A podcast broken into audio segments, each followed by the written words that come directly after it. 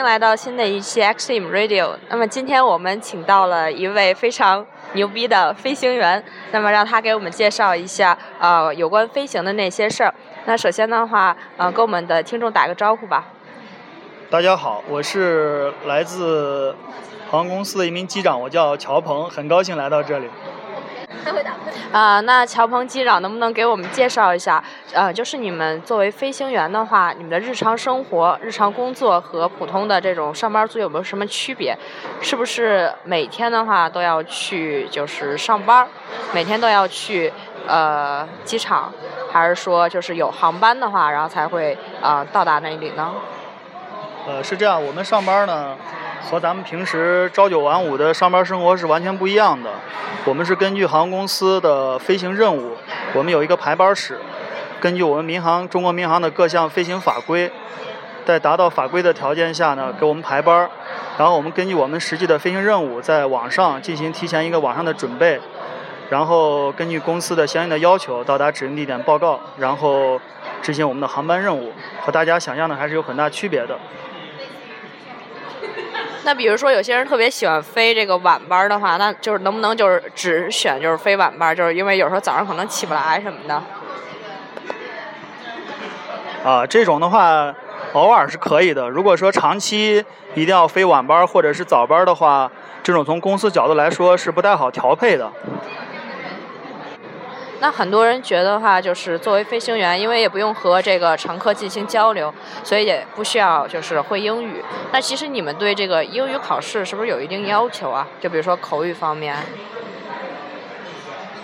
呃，确实有很多朋友平时在看我一直在学英语，他们也很好奇，说你们飞行员会飞就可以了，为什么老是要学英语呢？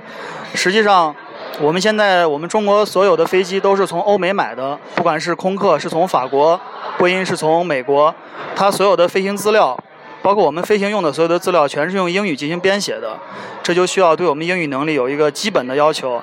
另外，从零八年开始，中国民航加入了国际民航组织的一列理事国，它对我们不光是飞行员，还甚至包括管制员、签派员所有的英语能力是有一个最基本的 Level 四的要求的。如果没有达到这个要求，是不能进行商业运输飞行的。所以从这个资质的要求，我们每年会进行相应的由民航总局授权的英语资质能力的测试。第三呢，从实际的运行中来讲，我们的航班飞到国外的时候，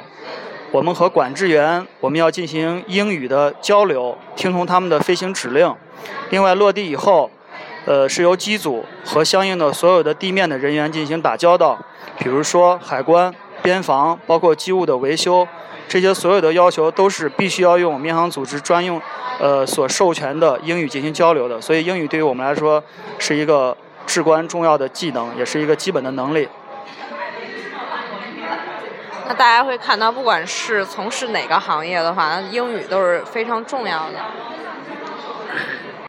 那很多经常坐飞机的人，就是经常感觉特别奇怪，就是为什么他坐的那种航班总是延误？他比如说，呃，就是如果我经常坐早上的航班，那是不是延误的几率就稍微小一点儿，比起晚上的？啊，这个延误啊，是我也是我们这一行心中永久的痛啊。这个我们有时候遇到延误，我们也很暴躁，因为我们是在工作的过程中，航班一旦正常结束了，也就意味着我们就可以回家休息了。但事实上，我们经常因为延误，我们要等于是延长我们的工作时间。造成延误的原因呢有非常多，但是总的来说呢，还是为了保证大家的安全，总有种种这样的一些因素造成我们必须去推迟航班的起飞，比如说天气的原因。比如说雷雨啊，或者是能见度不够，如果我们在这种情况下起飞的话，一定会对家的对家对这个航班的安全造成影响。这种情况下，我们是绝对不可以起飞的。另外，我们的飞机也像路上的车辆一样，是接受这个交通管制员的。调配的，只有他们给了我们起飞的指令，我们才能起飞。然后呢，在一些密集的航班的区域，可能有数百架飞机在这里等待，这就需要一个统一的调配，不是说是我们关了舱门就可以立即走的。但我相信，随着中国民航逐步的发展，民航总局也在采用了很多的方法去缩短延误，比如说，呃，争取到更多的空域，使用更先进的设备，呃，提高人员的训练。等等等等，使我们的延误呢尽可能的能够降到最低。那是不是就是一般，如果我订那个机票订早上的，它延误的概率就会比较小一些，比起晚上的呢？这个我觉得不是绝对的，但是说，呃，如果从延误时间上来讲，应该是这样，因为早上第一班毕竟不存在说是接飞机晚的问题，呃，而且早上一般来说呢，比如说雷雨来，一般早上来的几率要比下午啊晚上来的几率要小，一般来说是这样子的。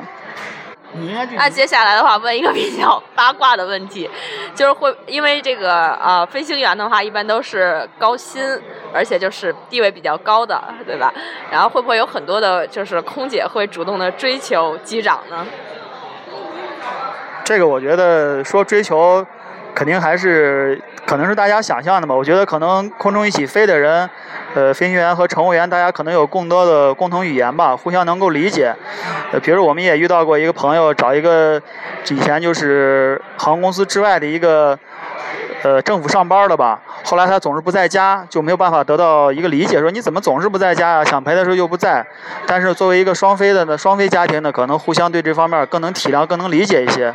大家也有更多的共同语言去交流吧。呃，我的同学里边确实也有相当一部分是和乘务员最后走到了一起。我觉得还是因为飞行让大家结到这个缘分。那如果是这个飞行员和空乘，然后最后结婚了？那就是那飞行时间能不能凑到一起呢？就是公司会不会有这方面的安排？啊，是我们公司还是很人性化的。呃，一般来说，呃，大家如果去向公司申请着，如果排班的时候。恰好和这个休息时间呀和法规不冲突的话，一般原则上是可以可以安排到飞一个航班的。但是大家也想到这个飞行员和乘务员的飞行，毕竟他在资质上还是有很大区别的，没有办法做到每一班都能在一起飞。所以呢，必须要说双飞家庭还是很辛苦的，经常十天半个月，呃，见不着面儿。这个飞行员回家了，那乘务员出去飞了；乘务员回家呢，飞行员又出去飞了。这种情况呢是非常多见的，呃，所以双飞家庭还是很辛苦的。好，那接下来的话，我们不八卦了，我们来问一个很多人比较关心的问题，就是很多人的话都特别希望成为飞行员，那他们可以通过什么样的途径，然后来呃锻炼自己，然后成为最终成为一个真正的呃飞行员或者机长呢？啊，这几年呢，大家，呃，从这个全国来说，确实有这方面的很多的需求，所以全全国呢也成立了很多相应的飞行学院、航校，就是为了满足大家对于飞行的一种渴望。呃，现在正常的话，你就通过学校报名，然后，呃，参加相应的体检，完成适当的培训。就可以拿到飞行驾照，呃，当然了，第一步只是能拿到私人的驾照，只能开一个小飞机，呃，真正要进入航空公司的话呢，要通过一个完整的通过商用飞行驾照的一个培训，这个需要一个一到两年的时间。我相信只要大家有这个愿望，都可以实现自己飞行的梦想。好，非常感谢机长给我们带来精彩的节目，谢谢，谢谢各位听众收听我们的 X Team Radio。